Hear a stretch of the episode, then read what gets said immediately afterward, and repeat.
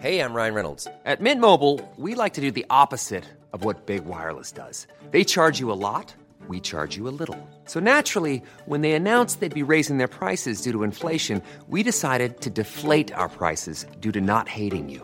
That's right. We're cutting the price of Mint Unlimited from $30 a month to just $15 a month. Give it a try at mintmobile.com slash switch. $45 upfront for three months plus taxes and fees. Promo rate for new customers for limited time. Unlimited more than 40 gigabytes per month. Slows. Full terms at mintmobile.com.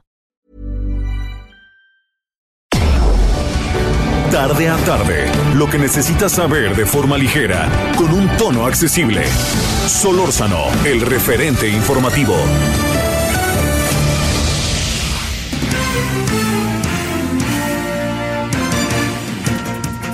¿Cómo les va? Hoy es 31, 31 de diciembre del año 2021 del capítulo de nuestras vidas.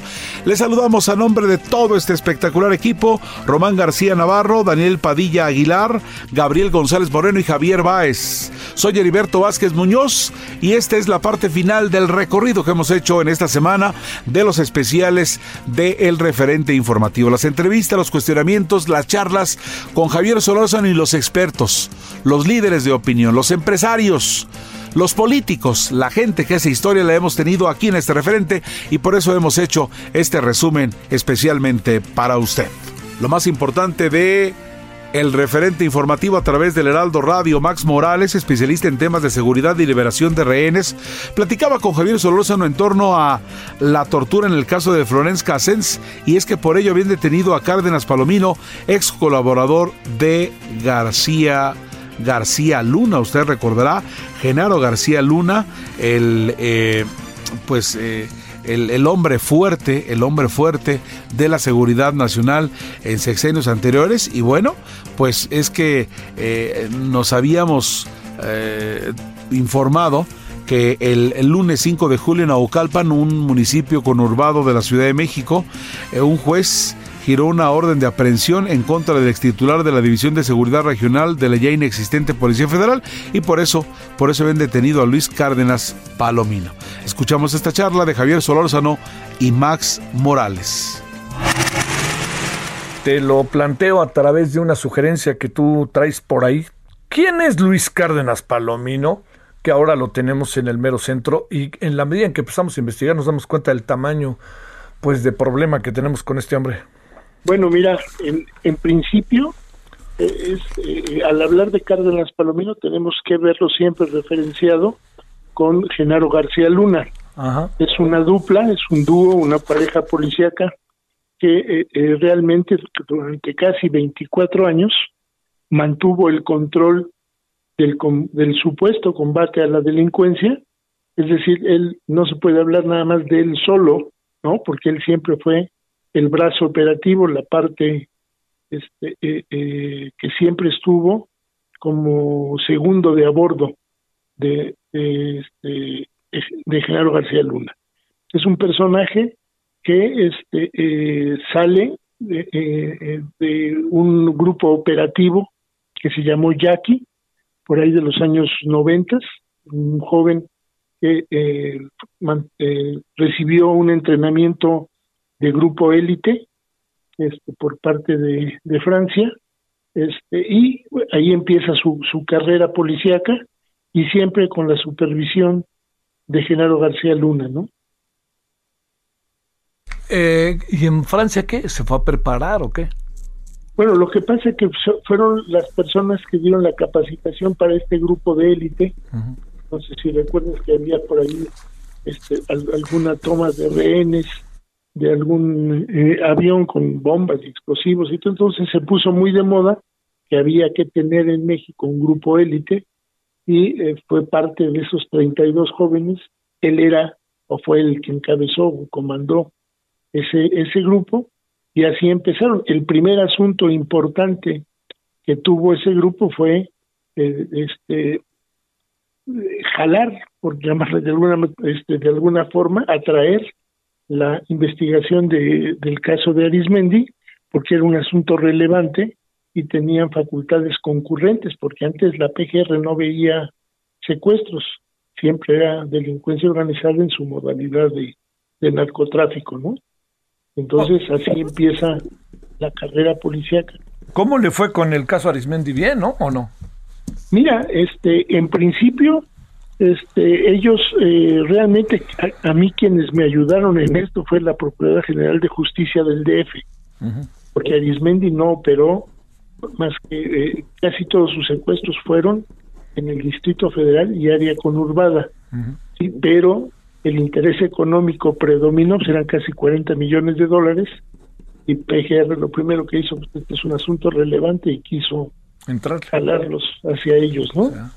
Este, no a todo el mundo, lamentablemente, se le devolvió el dinero, porque hubo otros intereses, tanto policíacos como judiciales, de quedarse con ese dinero que tenía este origen lícito, era de empresarios y todo, pero pudo más el interés de autoridades de quedarse con ese dinero que devolverlo, pero bueno, ese es otro. Oye, ese es, otro tema. Oye, y de, y de todos esos casos, ¿cuántos, cuántos te tocaron? ¿Cuántos te tocaron? de, de, todos esos casos, Max, ¿cuántos te tocaron? Este, yo estuve viendo cuatro. Cuatro de casi 22 asuntos que fueron de, de, Arismendi. Pero, volviendo a tu pregunta, volviendo a tu pregunta de Cárdenas Palomino, aquí tendríamos que ver tres, tres vertientes, ¿no? La primera, una venganza política entre funcionarios o entre funcionarios. La segunda, una venganza de tipo de entre los narcos, ¿no? Algunos delincuentes o, algunos jefes de cárteles. Y la tercera, que es la justificación social que le quieren dar ahorita, la oportunidad de exhibirlo como que eh, está por causas de tortura hacia una banda de secuestradores llamada los zodiacos, ¿no? Por, todo el, eh, eh, toda la ámpula que levantó esta banda, este, por haberse politizado este asunto, este, con tintes diplomáticos, ¿no? Sí, claro. Entonces ahorita, ahorita es lo que lo tiene, este, en estas situaciones, pero hay esas tres vertientes de dan. ¿Por qué venganza política? Porque al, al estar en cuatro administraciones y sobre todo tres de ellas que afectaban mucho a los funcionarios que están ahora en la 4T, pues los traían a todos investigados y, y este, bajo raya, ¿no? Ahora que tienen el poder, pues buscaron la forma, ¿no? Hay que recordar que había un pleito entre el procurador, bueno, el ex fiscal ahora, pues, el, eh, perdón, el fiscal ahora, con ellos por la venta de los, la compraventa de los aviones de la, este, de la Policía Federal Preventiva, tanto a Genaro como a Cárdenas Palomino, los traían en la mira por la compra de esos aviones en un exceso de, de, dinero, ¿no? Sí. Eso no se solucionó. Ahora el, el tema, el tema Felipe Calderón entra o no? Mira, el tema entra porque muchos de las, eh, vamos, en el segundo periodo panista, que es el de Calderón, es cuando ellos ya tienen el máximo control sobre toda la... E, ellos lo que querían realmente era tener el control de la maleta delictiva, no el control de, combatir los delitos. Ellos son los creadores del supuesto mando único, pero realmente su interés es haber querido tener un grupo de, de todas las, o sea, dirigir todas las policías, queriendo con ellos superar tal vez, su intención era de superar el control que tenía el ejército en la República. Por eso los mismos eh, militares se negaban a recibir órdenes de, de Genaro García Luna, porque ellos por ley al único particular que tienen que rendirle y tienen que obedecerles al presidente de la República en turno. Entonces siempre hubo ese enfrentamiento, ¿no? Y a través de ese mando único, pues realmente comercializaron y les vendieron a todas las policías, ellos, el tipo de patrullas, los uniformes, el armamento, todo, ahí se enriquecieron, por eso también esa, esa factura está pendiente en Estados Unidos, ¿no? Oye, eh, déjame volverte a preguntar, ¿ves en el, en el, este, en el radar a Felipe Calderón por parte de la 4T que lo traiga en la mira? Indirectamente sí, es una cuestión de tratan de, tratarán de incriminarlo en algo, ¿no? Por toda, porque él, él ha hecho de facto algo que ya era una, una, una costumbre política de no intervenir en el, en el periodo presidencial este, del presidente en turno, ¿no? Sí. Y todos los demás expresidentes siempre se han mantenido al margen, discretamente, incluso Cedillo es el expresidente que más ha trabajado este, fuera de México, ¿no?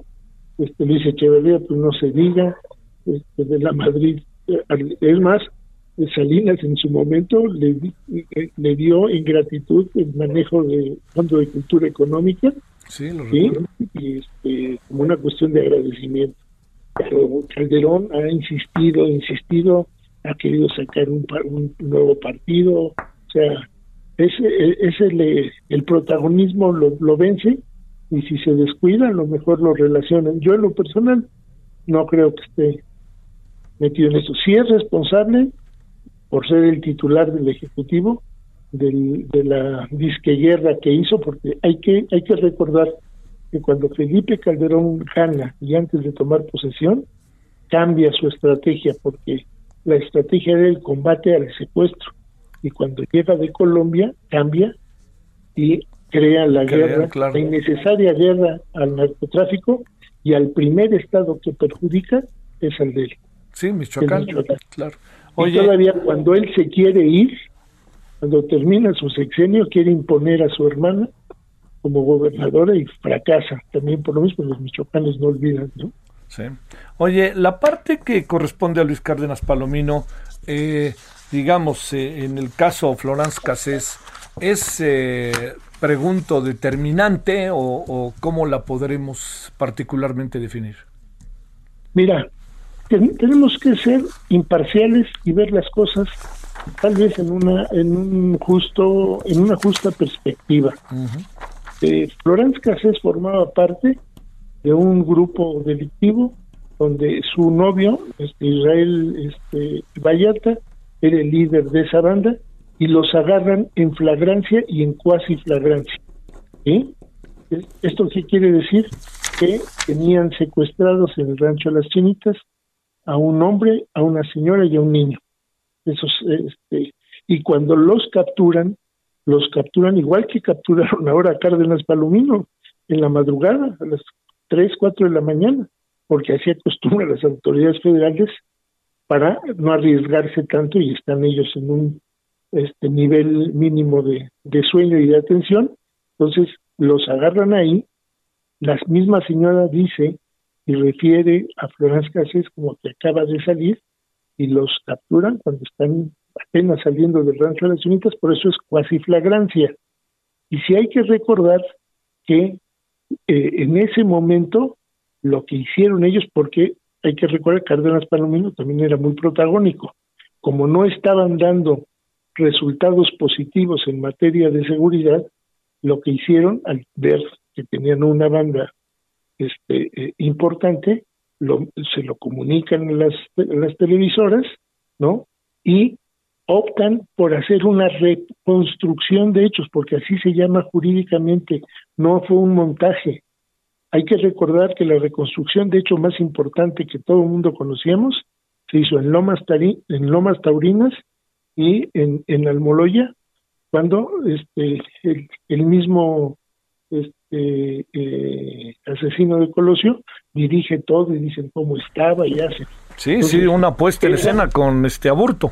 Ajá, el nombre jurídico se llama reconstrucción de hechos, lo autoriza el Ministerio Público y en los operativos federales, por costumbre tienen de ir, de ir un agente del Ministerio Público y entonces repiten la escena.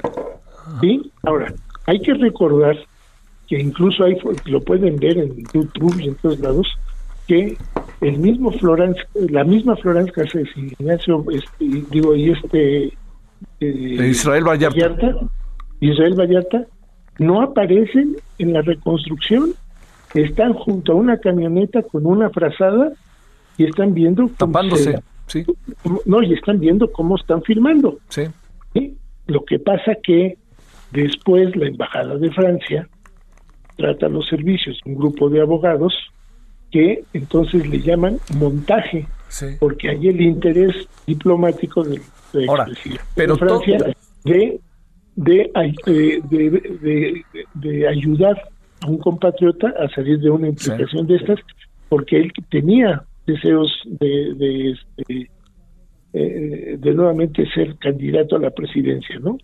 Acuérdate que estuvimos a punto de romper relaciones este, diplomáticas en esa época de No, no, la visita, la, oye, el Max, la visita de Sarkozy fue tan desafortunada a México que acuérdate lo que pasó en el Senado. Max, te mando un saludo y el agradecimiento que estuviste con nosotros. Muchas gracias. No, a ustedes y nuevamente un saludo a tu auditorio. Estoy a Solórzano, el referente informativo. Claudio Rodríguez Galán es abogado experto en energía y socio de la práctica de energía de Thompson and Knight y platica con Javier Solórzano de que Andrés Manuel López Obrador anunciaba la creación de gas bienestar para ofrecer precios justos, decía, de gas LP al consumidor. Aquí la voz de los expertos entrevistados por Javier Solórzano, el referente informativo. A ver, cuéntanos, ¿qué podemos platicar del tema? ¿Cómo lo ves? ¿Cómo lo encuadramos, diría yo? Porque estamos en el que esto ya salió, que en dos semanas o, en, perdón, que en dos meses podría ya estar ahí echado a andar que el gas de bienestar, ¿no? Mira, eh, eh, Javier, a mí la, primera la primera impresión que me dio es es eh, o, la, o la primera figura que me vino a la cabeza es Luis Echeverría, ¿no? a ver. Hay, hay, hay, hay, mercados, hay mercados que están, bueno, o casi todos los mercados están sujetos a la oferta y la demanda y condimentados con unos temas eh, que muchas veces o en la mayoría de las veces no están sujetos al control del Estado, como pueden ser importaciones, exportaciones, demanda internacional, eh, y como lo vimos en, febrero, con temas eh, este, de cambio climático que puede afectar la oferta y la demanda de, molécula de gas, ¿no? Ahora, eh, a, mí, a mí este tema me preocupa porque efectivamente pudiera ser que el ofrecer tema, eh, la molécula a precios más competitivos que la industria privada pueda tener dos efectos importantes. El primero es que, por supuesto, eh, de ser una, una molécula más barata, tendría que ser subsidiada, lo cual implica una inyección de recursos públicos a un servicio que naturalmente debería estar sujeto a la oferta y la demanda, ¿no? Eh, y dos, es que es un tema que pudiera ser completa y absolutamente insostenible. Em, eh, esto, esto me lleva a la tercera derivada, que es en la medida de que existan subsidios que pudieran ser eh, ilegales conforme a los tratados internacionales, eh, esto podría quebrar, y eso es el gran riesgo, podría quebrar en, ciertas regiones a las empresas privadas que en adición a la parálisis eh, administrativa que han tenido durante los últimos dos años, pues esto les puede imponer una, una un tema de dumping, vamos a llamarlo así, ¿no? Que las, los hará quebrar y de, de alguna forma eh, el efecto del dumping es que la, empresa privada eh, quiebra y se, y se vuelve un monopolio que es total y completamente ineficiente, ¿no? Estas son las derivadas que yo veo eh, grosso modo en este momento y pues que son sujetas de, discusión muy importante, ¿no? A ver, Claudio, la, la, la, la acción del presidente eh, más allá de que se pueda pensar que se hace un poco por eh, deseo propio, por lo que fuera, pero también responde a lo ralo que está el mercado y, los altibajos de los precios y luego pues este hechos que el presidente en algunos casos ha señalado como de corrupción, en otros casos como la no necesaria satisfacción del mercado ciudadano, en fin, estas variables, ¿cómo las ves, Claudio? A ver, pudiera haber variables que efectivamente eh, afectan el bolsillo del, del, mexicano, eh, pero como, pero este es solo un producto, es decir, eh, existen otros productos como pudiera ser la tortilla, como pudiera ser este el agua, como pudiera ser otros servicios o productos que están sujetos a diferentes variables y no por eso eh, el Estado debería o no, no podría, más bien no podría, tomar el control absoluto de una serie de, insumos que, reitero, están sujetos a la oferta y la demanda. Eh, fue un ejercicio, si tú recordarás, Javier, que se intentó en 1970, cuando el Estado intentó eh, eh, hacerse a cargo de todos los servicios y prácticamente de todos los productos de consumo nacional con el sistema de, sustitución de importaciones. Y reitero, este es un esquema de Luis Echeverría que, que fue un fracaso absoluto. Eh, efectivamente, el gas, la molécula, el gas eh, LP está sujeto a, diversas reglas, pues que están sujetas, como lo dije al principio, a, oferta y demanda y, condimentada con muchísimas otras variantes. Eh, lo que debería hacer el Estado es fomentar la competencia privada, a efecto que los privados se peleen para dar las mejores condiciones eh, eh, de, molécula de gas eh, LP. Mientras más competencia, mejores precios se, se, ofrecen en el mercado. Por eso se ataca tanto a los monopolios. Pero lo que se está intentando ahorita es precisamente crear un monopolio estatal a efecto de controlar los precios de un producto como es el gas LP.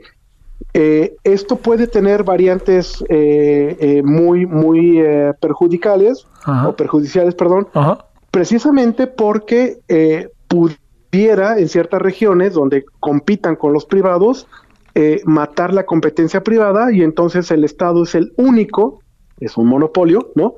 Es el único que ofrezca este producto a los precios que el Estado determine pero que ya no está sujeto a la oferta y la demanda, sino cuando los precios de la oferta y la demanda estén por encima, el Estado lo va a subsidiar, ¿no? Es un, es un, es un modelo de economía centralizada que reitero, se, se intentó en 1970 y fue un fracaso este, absoluto, ¿no? A ver, a ver este, el, el, asunto está en que, digamos, está clarísimo, por más que nos acordemos de tiempos idos que en muchos casos demostraron poca, poca utilidad, este, poca efectividad, diría yo, de cualquier manera esté echado a andar y no hay marcha atrás. O esa es mi impresión, Claudio. Sí, eh, eh, eh o sea, ¿qué va, ¿qué va, a pasar con hechos consumados? Pues a lo que me refiero. Ah, otra vez tu pregunta, perdón. ¿Qué va a pasar con los hechos consumados? Bueno, pues eh, a ver, debería haber un respeto del Estado de Derecho, había un respeto de los contratos, de las autorizaciones, de los permisos otorgados a los privados, a efecto de que este esquema, que, que, que no prejuzgo su, su, digamos, su viabilidad eh, eh, política o social, ¿no? Este, pero que tendría que tendría que respetar los esquemas previos que ya estaban autorizados en México y en una sana competencia y en un Estado de Derecho deberán respetarse los contratos que ya fueron otorgados a los privados precisamente para la distribución de esos productos, ¿no? Eh, eh, esto, esto a mí, a mí, a mí lo que me da un poquito de, sensación es que pudiera detonar otra vez y nuevamente, y que ya es una cosa eh, común en los últimos tres años, es que los temas se lleven a las cortes por temas de amparos, por temas de eh, inconstitucionalidad por temas de, eh, de, afectación a la competencia económica y en una, una instancia ulterior eh, a la protección en el caso de que los distribuidores tengan componentes de inversión extranjera en, en, sus inversiones, pues la detonación de tratados de protección a las inversiones extranjeras, ¿no? Entonces, pues esto va, esto va de la mano precisamente con la reforma a la ley de hidrocarburos, con la ley de la industria eléctrica, eh, en el sentido de que eh, la afectación directa a las inversiones extranjeras, eh, pues será, será directa. Pero yo algo que he dicho hace, hace tiempo es, ahorita es el sector energético, pero el, el, el, ambiente de atracción de inversión en México, la verdad es que estas noticias no son buenas, ¿no? Claudio Rodríguez Galán, abogado experto en energía y socio de la práctica de energía de Thompson Knight. Gracias que estuviste con nosotros, Claudio. Es un honor, Javier, como siempre, te agradezco muchísimo. Gracias. Solórzano, el referente informativo.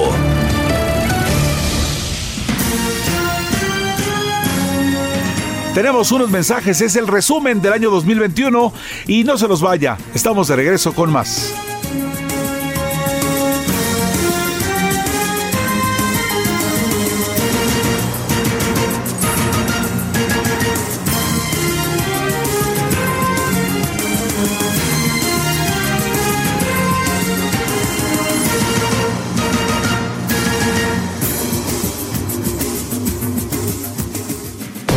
El referente informativo regresa luego de una pausa.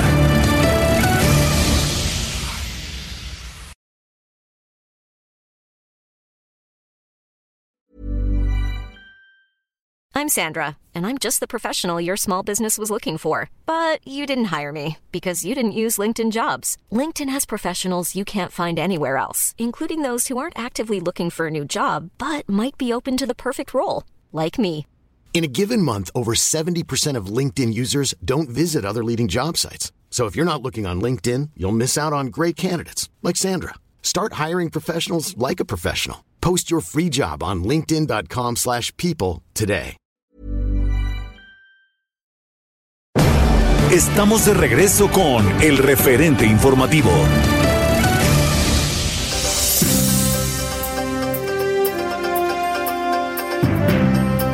Gracias, muchas gracias por continuar con nosotros, amigos de Colima 104.5, Culiacán 104.9 FM, Guadalajara, Jalisco 100.3 y La Laguna 104.3 de FM. Estamos presentando a ustedes el resumen del año 2021 con las entrevistas más importantes dentro de El Referente Informativo.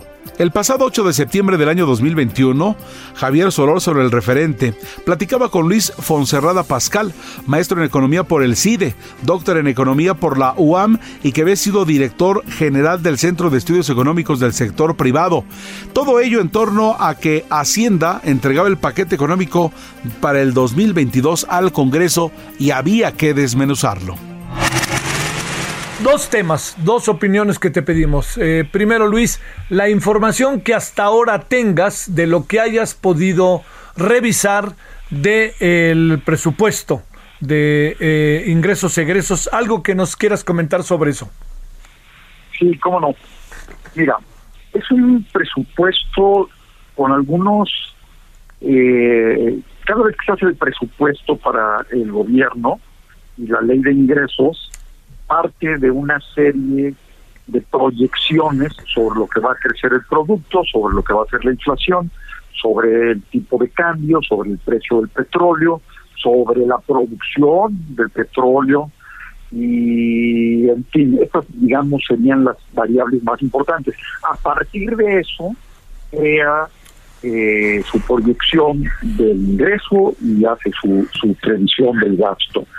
Es un presupuesto con, con estos supuestos, estas variables que son las que marcan el presupuesto, eh, yo te diría muy optimistas. Eh, por ejemplo, están proyectando un crecimiento para el 22 de 4%, 4.1%. La verdad es que cuando vemos cómo está la inversión pública, está cayendo sistemáticamente, y la inversión privada que no se recupera, entonces la pregunta que surge es, ¿por qué va a crecer tanto? ¿Cuál es el motor del crecimiento? Y eh, aún las exportaciones no te pueden explicar tanto, porque después de la tasa de, del 21, eh, que vamos a crecer alrededor de 6.1, pero que tiene que ver con un fuerte rebote, la verdad me parece muy difícil eh, llegar al 2,5, ni siquiera al 3. Entonces, ese 4-1, ya para empezar, crea una distorsión muy fuerte en todo lo demás. Es excesivamente optimista. Luego, con respecto a la inflación, también es optimista. Trae una inflación estimada cercana a 3%, de 3.4%, y, y no hay manera de que podamos bajar de 5% en todo el año 22. Así nos lo parece, Javier. Entonces son dos supuestos fundamentales excesivamente optimistas.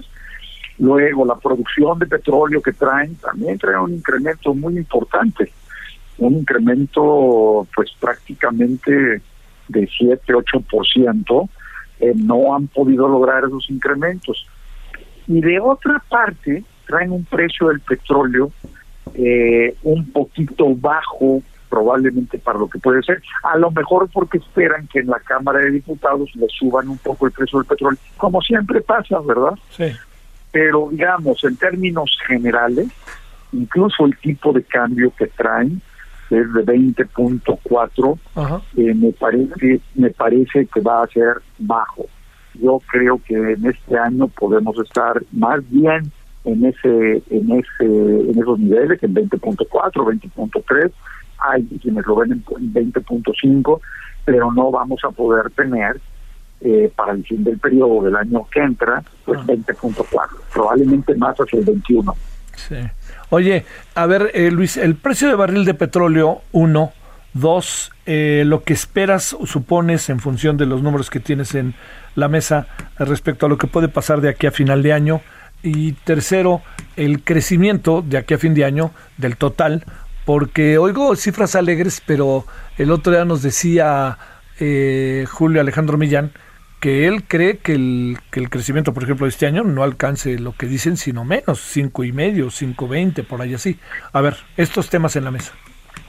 ¿Cómo no? Mira, eh, el cinco y medio, o cinco, de hecho, un 5.7 podría suceder, Javier, sí si el crecimiento de aquí a final del año, es decir, el crecimiento de septiembre, octubre, noviembre, diciembre, fuera cero. Fuera cero. Por lo tanto, el 5.7 pues no es ya realista. Eh, así que realmente lo que debemos esperar es que sí estemos arriba del 6. 6.1, 6.2 probablemente, ¿no? Eh, pero no, 5.7 eh, es muy tendríamos que tener crecimientos negativos, Javier, para poder estar en 5-7. Con ceros estaríamos eh, en ese, eh, eh, probablemente arriba ya del 5-7, porque eso era desde julio. Ah. Entonces, el 5-7 es muy difícil de lograr. La inflación es así, se va a mantener en términos altos y, y, no hay manera de que se reduzca, hombre, de 4.8, 4.9, yo diría de 5. Ahora, sobre la plataforma de la producción de petróleo, sí. Eh, allí hay dos componentes en la producción de petróleo, la que llevan a cabo los privados, que ya llevaron a cabo las rondas y que están produciendo petróleo, y la que lleve a cabo Pemex. La de Pemex eh, no se ha incrementado realmente de manera significativa, un mes sube, otro vez no.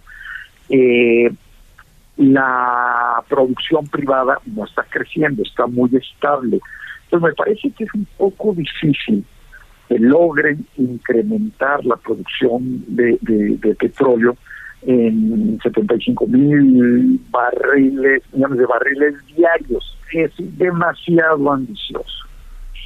Eh, y el precio es probable que se mantenga, sobre todo si la economía eh, sigue creciendo entre alrededor de 57 eh, dólares por barril, ¿no? Pero parece difícil que se dé esta producción eh, de petróleo, creo que es demasiado ambicioso. Oye, este, no pasará mucho en la Cámara de Diputados y Senadores cuando venga la discusión, ¿no? No veo que pueda pasar mucho, ¿o sí? Yo creo que no. y en todo caso, pues por eso a lo mejor el tipo de cambio un poquito perdón, el precio del petróleo un poquito más bajo para que puedan hacer algo, que sería subirle un dólar o dos, ¿no? Este, y por ahí acomodar un poquito en las cosas que, que, querrán algunos programas nuevos. Pero efectivamente, Javier, tiene razón, no, no va a haber mucho cambio. A ver, para cerrar, mucho dinero a Tren Maya y como que frenamos un poco el impulso en el Felipe Ángeles y en Dos Bocas eh, otra vez eh, de nuevo. Sí. Los fondos están yendo fundamentalmente a esos tres proyectos prioritarios, así los llaman en, en el documento que se publicó, y desgraciadamente no hay más proyectos de infraestructura. Menciona ahí dos en un lugar, tres en otro, uno más. A ver, lo que el país requeriría sería una inmensa cantidad de proyectos de infraestructura en todos los estados. Porque eso nos está deteniendo en la producción, en la productividad, en la comunicación, la logística de los negocios y detiene aún los beneficios que nos puede traer el Tratado de Libre Comercio.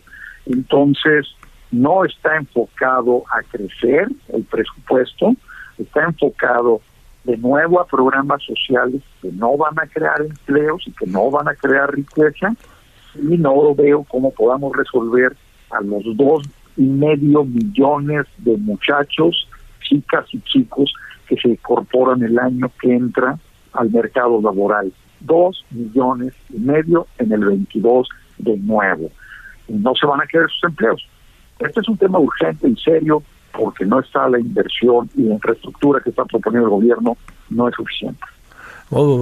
A ver, bueno, para cerrar, si no te importa, opinión sobre lo que hasta ahora sabemos del diálogo de alto nivel allí en Washington. Mira, eh, creo que es un diálogo muy importante. Creo que se están tocando algunos temas fundamentales. Déjame comentarte uno en particular, Javier. A ver. Eh, las empresas exportadoras importan muchos insumos, importan eh, piezas, partes, etcétera.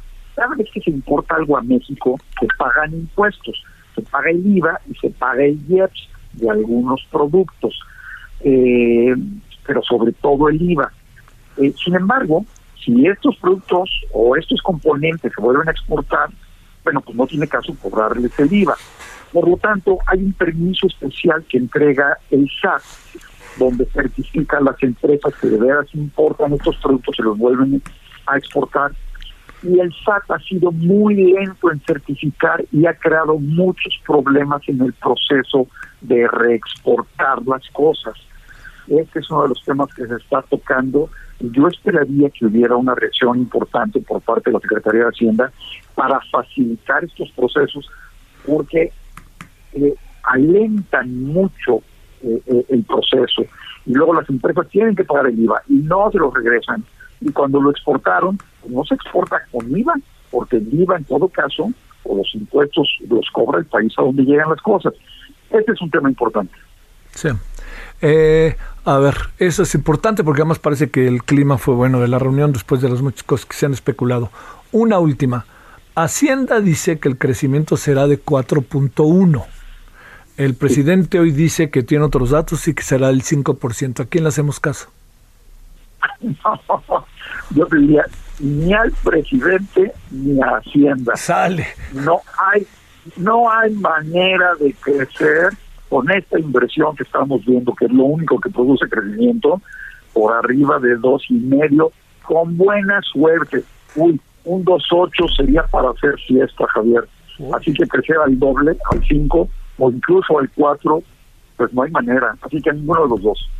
Sale. Luis, te mando un saludo hasta la capital yucateca. Un abrazo, Javier. Gracias, como siempre. Para ti, buen fin de semana. Gracias, Luis.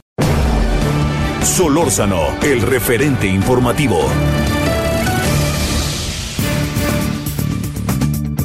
Javier Solórzano el pasado 4 de noviembre platicó con Adrián Levarón, que como ustedes lo saben es activista, y en torno a pues que se habían cumplido ya dos años de la masacre de Bavispe y los Levarón realizan velada. En ese momento la realizaban en la Ciudad de México. ¿Se acuerdan ustedes de ese lamentable hecho de la agresión en la que nueve integrantes de esta familia fueron asesinados en el municipio de Bavispe, Sonora, entre ellos seis menores de edad? En fin, ese día había velada en la Ciudad de México y aquí está la charla de Javier Solórzano con Adrián Levarón. A ver, primero, ¿qué ha pasado en estos dos años? Oye, y Adrián, yo sé que puede ser un poco rudo, pero ¿qué pasó hace dos años? ¿Qué ha detonado una sacudida en tu familia y en el país y que uno de repente le da la impresión de que esto no se resuelve? No, pues a lo mejor se hace dos años, este 4 de noviembre, se, nos dimos cuenta de algo que, que, nos cayó de sopetón porque pensábamos que, que no nos tocaría, güey. Mi hija, mi hija sale de su casa para con sus cuatro hijitos, junto con dos compañeras en otros dos camionetas, y de camino hacia, hacia el pueblo y porque ellos viven en un en medio de la sierra en ya al lado de Sonora en un rancho de una colonia muy antigua de allá por los 1930 y de ella salió de ahí pues como siempre salía ¿entiendes? Entonces, uh, muy, valientes mujeres solas manejando ah, en esas sierras se sentían bien porque pues parecía que eran respetadas, quién iba a lastimar a mujeres y niños, y pues nos cayó de sopetón, fue, un cambio de paradigma en nuestra manera de pensar y percibir el, la libertad y, el, Estado de Derecho y poder irnos y venirnos cambió muchísimo. Fue, un, fue una, una revolución de 180 grados. Oye, eh, híjole, ni hablar. ¿Tú cómo te enteraste? ¿Cómo fuiste poco a poco este, llegando a ti la información y qué hora era? Eh? No, pues todo muy muy dramático, ¿me entiendes? Porque yo yo fui a echar gasolina, este, invité a mi esposa Shalom y a eso de las diez y media eran. Se dice que once y media porque eh, Sonora, digo, en Sonora eran, bueno, a, mí me tocó como a las diez y, diez y media que me avisaran once, que habían encontrado el vehículo de mi hija en la mañana, hombre, y que, la encontraron balaseada y, y, con, y con lumbre. Pero no saben si va ella allí, ok. Y entonces me fui, de todo me preparé para ver qué onda, pues ya, yo pensé que la habían secuestrado y que habían quemado el carro. Entonces a la, a la más o menos hora que pudieron meterse a la, a la lumbre, porque la agarraron en, cuanto empezó el, la lumbre llegaron los cuñaditos de mi hija.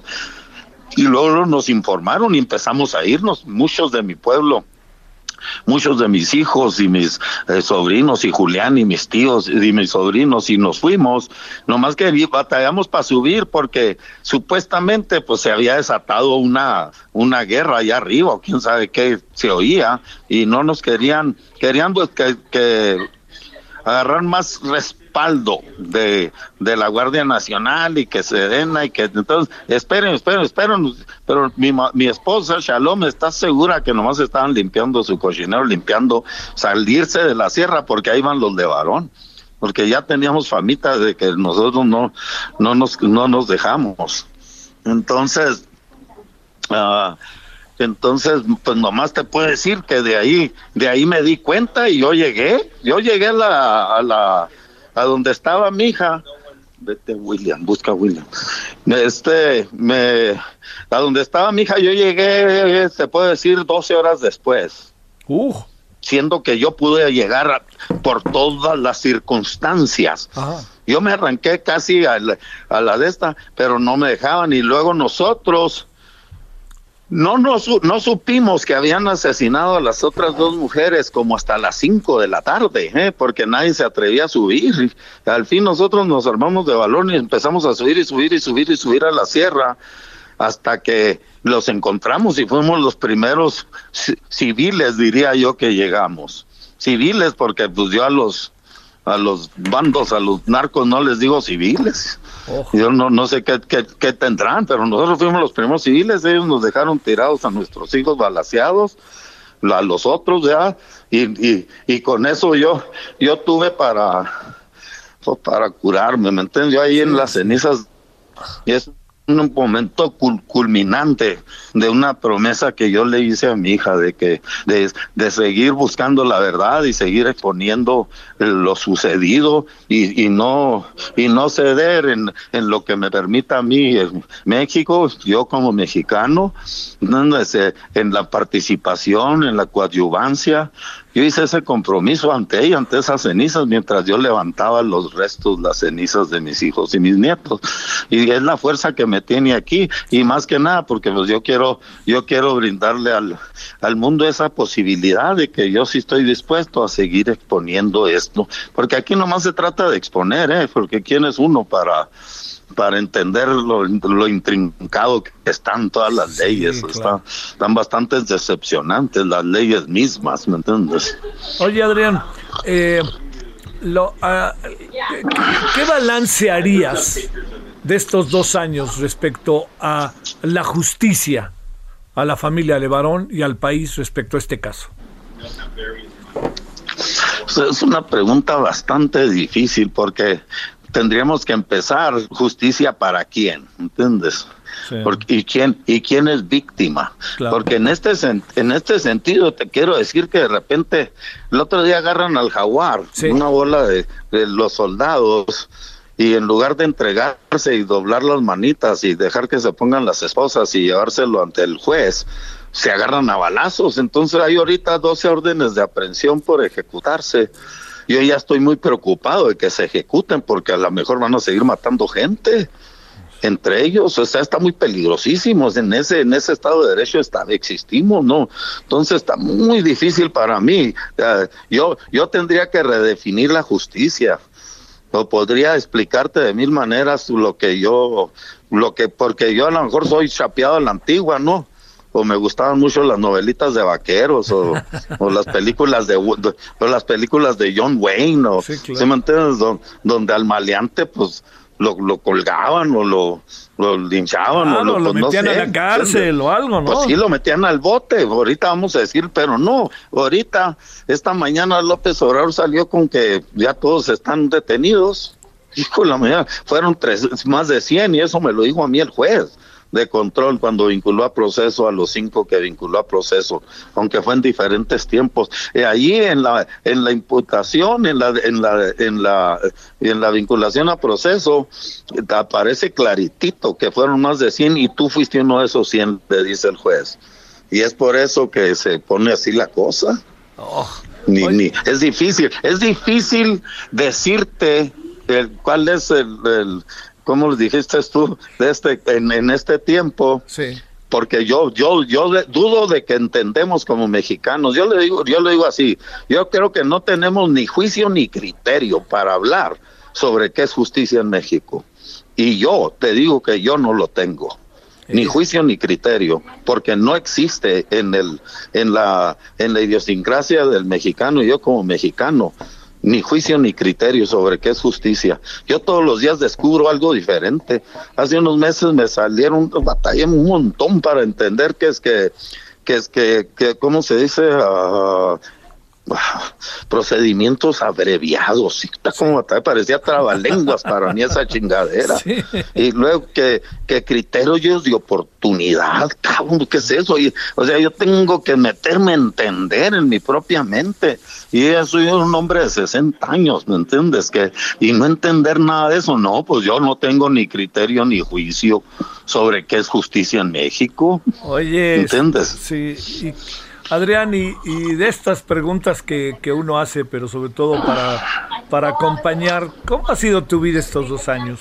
Tu familia, dura, ¿no? Dificilísima, supongo. ¿no? Pues sabes que hasta cierto punto, uno dice muchas veces uno necesita encontrar causas para, para vivir y si claro. no hay causas para vivir, pues que haya causas para morir. Sí. Nos suena mal, ¿me entiendes? Pero, pero sí nos ha dado causa, ¿eh? y, a mí me ha, me ha llevado a un camino que tal vez estaba yo, yo preparado, vacunado para entrarle. Mm. Es, es decir, así lo siento muy fuerte. Entonces, en ese proceso, en este proceso, yo pues no me, nomás me he dedicado a caminar un, un día a la vez y un paso adelante.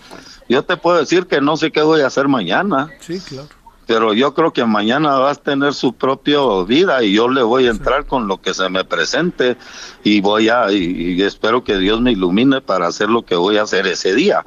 Y sí pero sí está muy enfocado en, en entender para poder platicar esto contigo sí, claro. en un programa como este porque sí está muy difícil.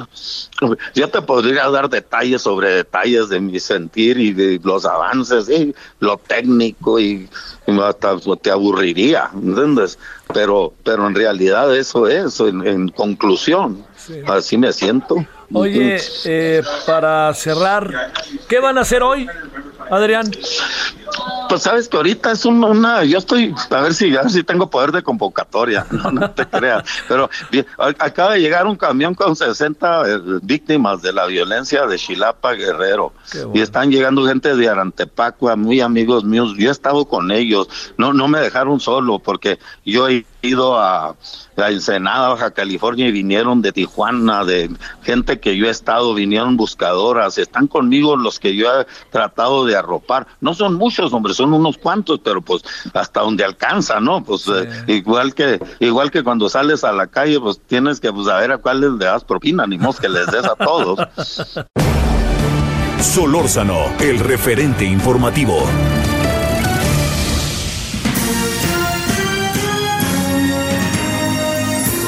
Ya nos vamos, gracias a nombre de este espectacular equipo del espacio de Javier Solórzano. Les saludamos Román García Navarro, Daniel Padilla Aguilar, Gabriel González Moreno y Javier Báez. Gracias por su compañía. Deseamos que el próximo año esperamos seguir contando con su preferencia. De verdad, gracias. Muchas, pero muchas gracias por escucharnos. Hasta entonces, les saluda Heriberto Vázquez Muñoz.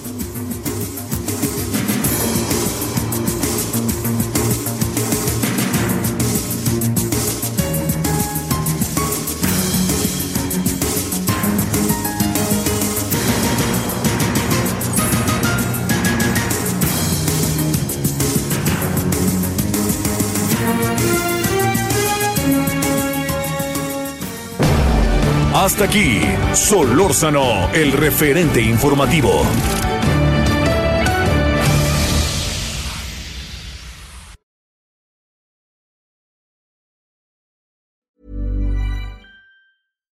When you make decisions for your company, you look for the no-brainers. And if you have a lot of mailing to do, stamps.com is the ultimate no-brainer. It streamlines your processes to make your business more efficient, which makes you less busy. Mail checks, invoices, legal documents, and everything you need to keep your business running with Stamps.com. Seamlessly connect with every major marketplace and shopping cart. Schedule package pickups and see your cheapest and fastest shipping options from different carriers. With rates up to 89% off USPS and UPS rates. And with the Stamps.com mobile app, you can take care of mailing and shipping wherever you are. Make the same no-brainer decision as over 1 million other businesses with stamps.com. Sign up with code program for a 4-week trial plus free postage and a free digital scale. No long-term commitments or contracts. That's stamps.com. Code program.